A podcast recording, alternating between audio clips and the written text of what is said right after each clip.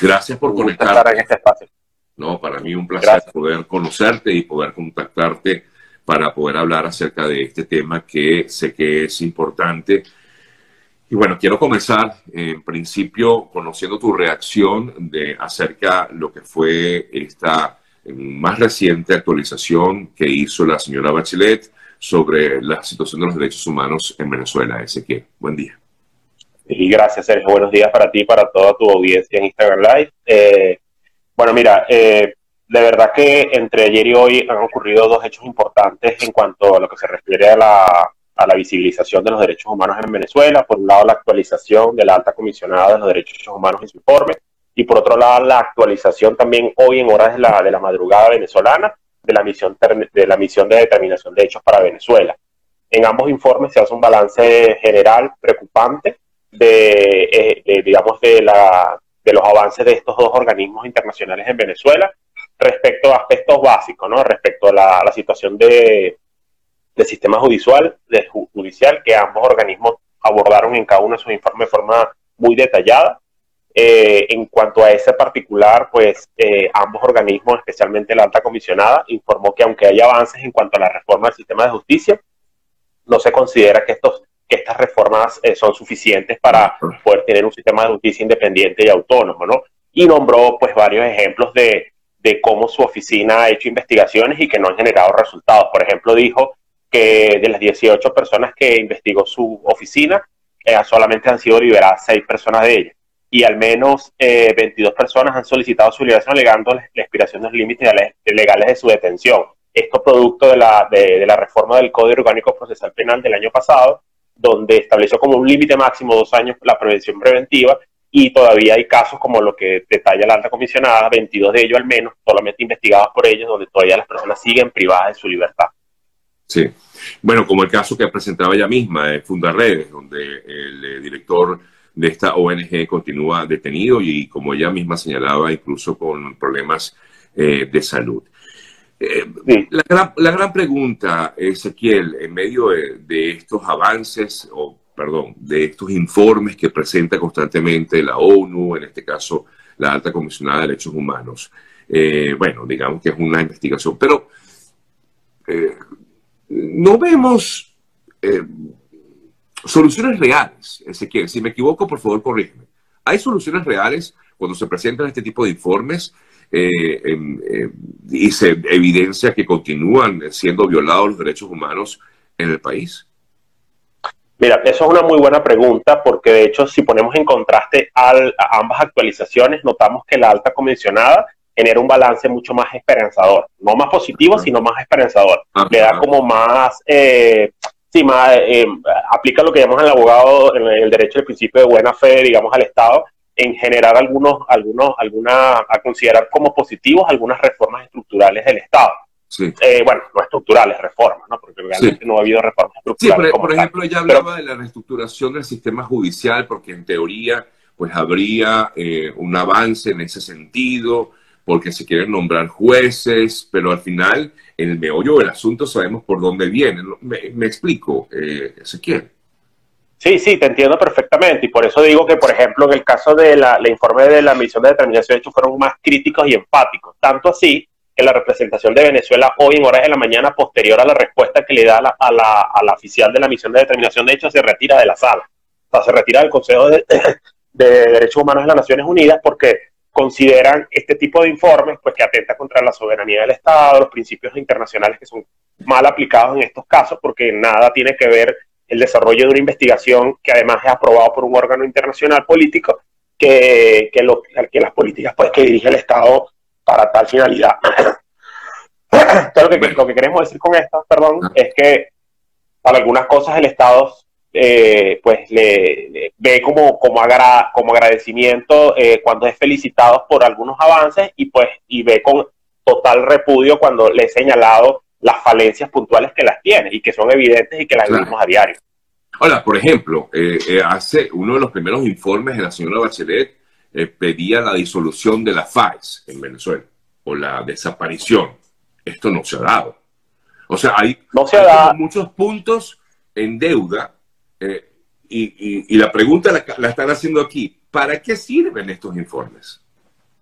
Mira, eso es importante. Por ejemplo, hay organizaciones como Provea que han determinado que desde la publicación de estos informes ha disminuido considerablemente las ejecuciones extrajudiciales.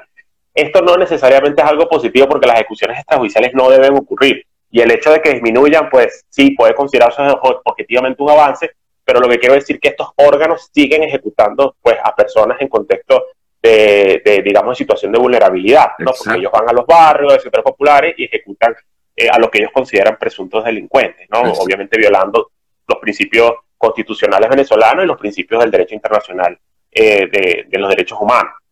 Entonces, por ejemplo, nosotros en Defiende Venezuela, la organización que, pues, que yo represento, hasta el año pasado estamos documentando ejecuciones, hasta diciembre del año pasado, o sea, diciembre de 2021, hemos recibido situaciones de ejecuciones extrajudiciales por funcionarios del Estado en estos mismos contextos. Entonces, eh, aunque ha habido una disminución plausible, según, eh, según organizaciones de la sociedad civil, estas ejecuciones continúan, porque es la política del Estado que es la política que le ha funcionado al Estado para poder, entre comillas, abro, disminuir la delincuencia. Y la verdad es que estas políticas no son correctas, son atentadas a, los principios del, del derecho humano y lo correcto es la prevención y la seguridad ciudadana. Claro, pero se presentan los informes, pero al final se hace poco o nada. Entonces continúa la situación. al final, yo me pregunto eh, ¿qué, va a hacer, en este caso, la alta comisionada de derechos humanos con todo este expediente que tiene en su poder sobre cómo no se ejecutan las cosas que deberían ejecutarse, eh, más allá de decir que hay cosas buenas que se están haciendo en estos momentos, que hay un paso aquí, un paso allá. Eh, ¿Qué se hace al final con todo eso, Ezequiel? Mira, eh, yo creo que con estos tipos de informes se han conseguido avances sustanciales en la protección de los derechos humanos de la víctima, no por parte del Estado, sino por parte de otras acciones que generan de cierta forma eh, expectativas de, digamos, de, protección de derechos humanos. Te pongo el ejemplo que ambos informes reportaron. Eh, el acuerdo de entendimiento de la Fiscalía de la Corte Penal Internacional con el gobierno de Venezuela, o sea, la apertura de una investigación formal eh, estar bajo el objeto de la lupa de la Fiscalía de la Corte Penal Internacional implica que el Estado se vea obligado a reducir sus políticas de Estado en pues, asesinar personas.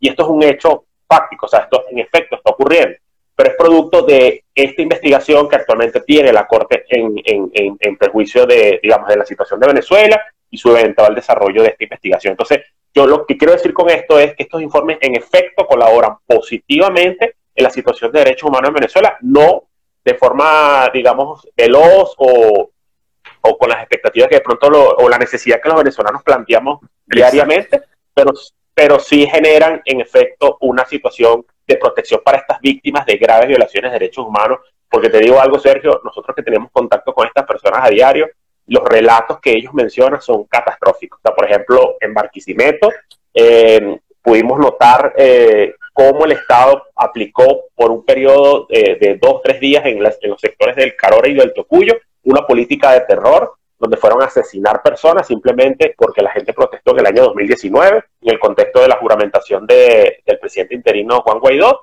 Eh, eh, fueron a, digamos, hubo protestas esos días en esos ambos pueblos y el Estado envió a la FAES a esos dos territorios a asesinar personas como respuesta a esa protesta.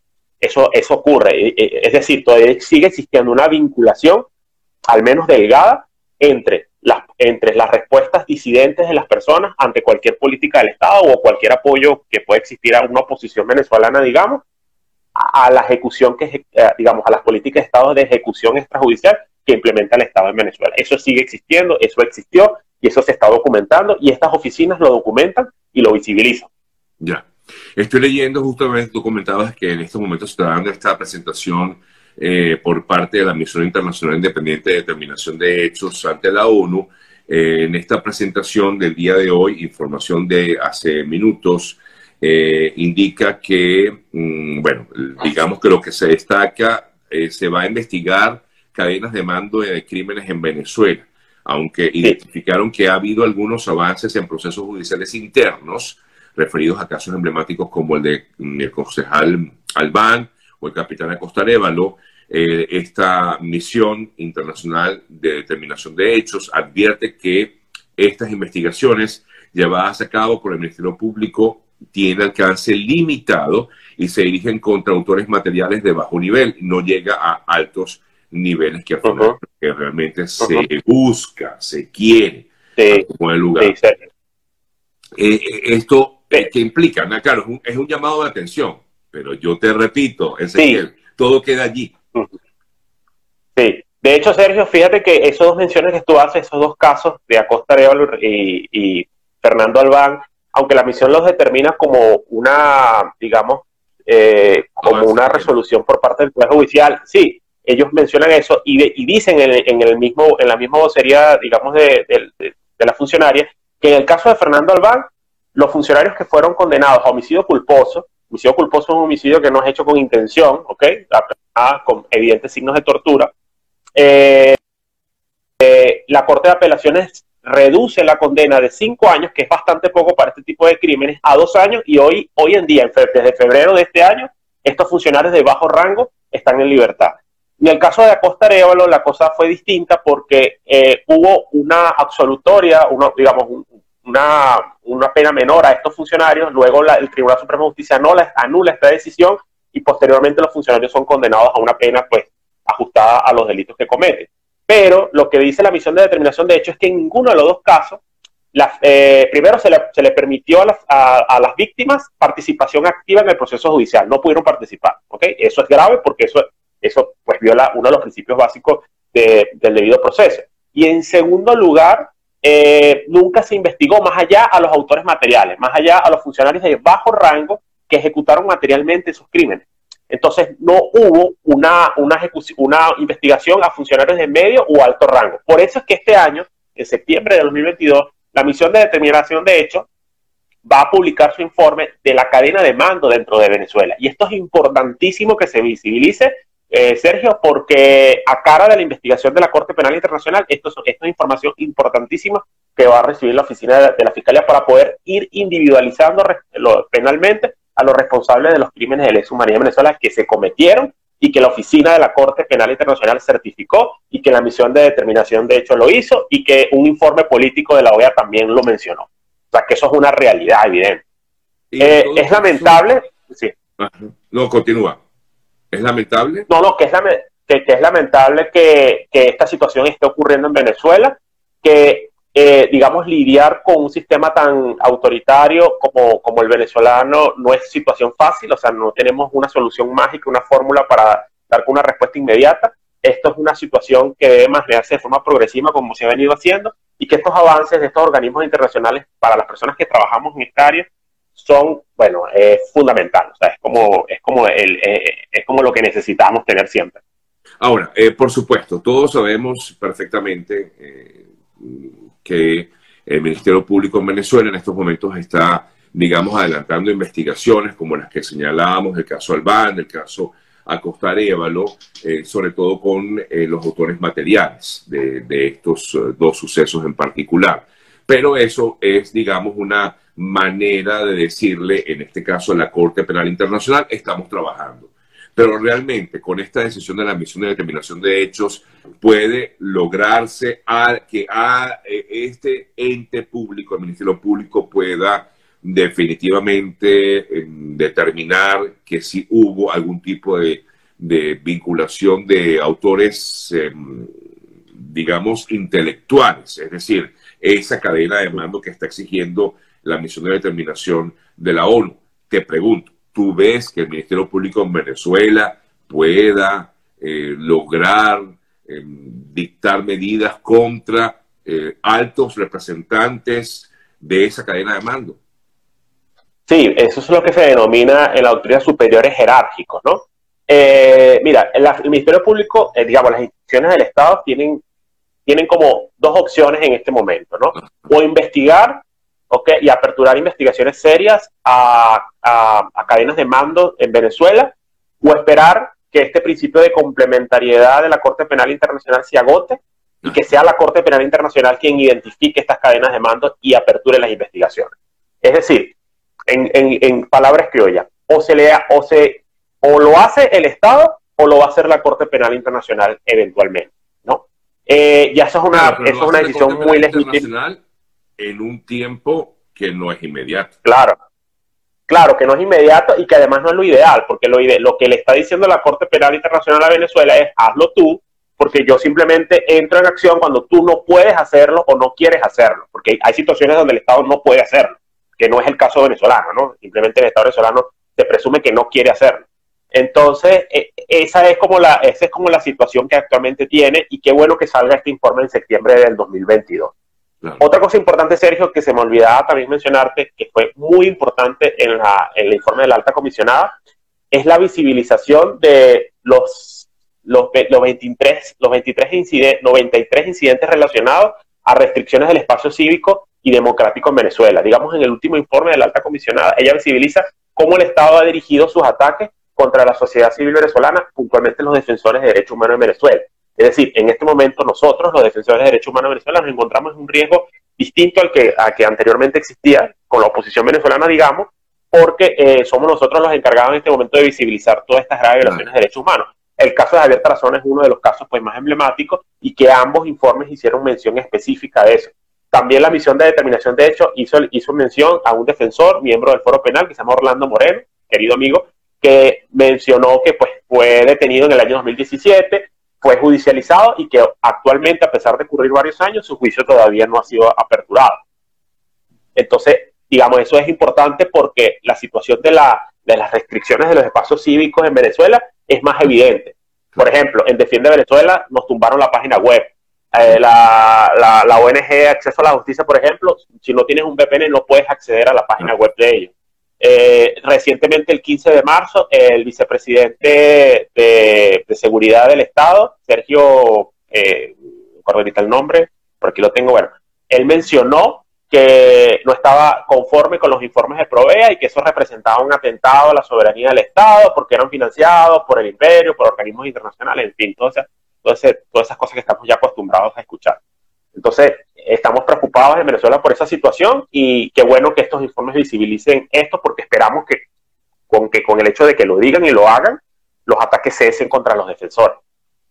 Una de las cosas que me llamó la atención de lo que decía ayer la señora Bachelet era que veía avances en el sistema judicial, en la reforma del sistema judicial, con lo que sería el nombramiento de los nuevos jueces eh, de la Corte o del eh, Tribunal Supremo de Justicia pero veo que hoy en la misión de determinación de hechos eh, de Venezuela dicen que la influencia política sobre el Poder Judicial no mantiene un equilibrio real, es decir, porque este comité de postulaciones judiciales, tengo entendido, que ya se abrió, se ve perturbado, y leo textual lo que dice la misión de determinación de hechos, se ve perturbado ya que los miembros de la Asamblea Nacional son mayoría, eh, de la actual Asamblea Nacional, pues eh, afina al chavismo, sobre los miembros de la sociedad civil.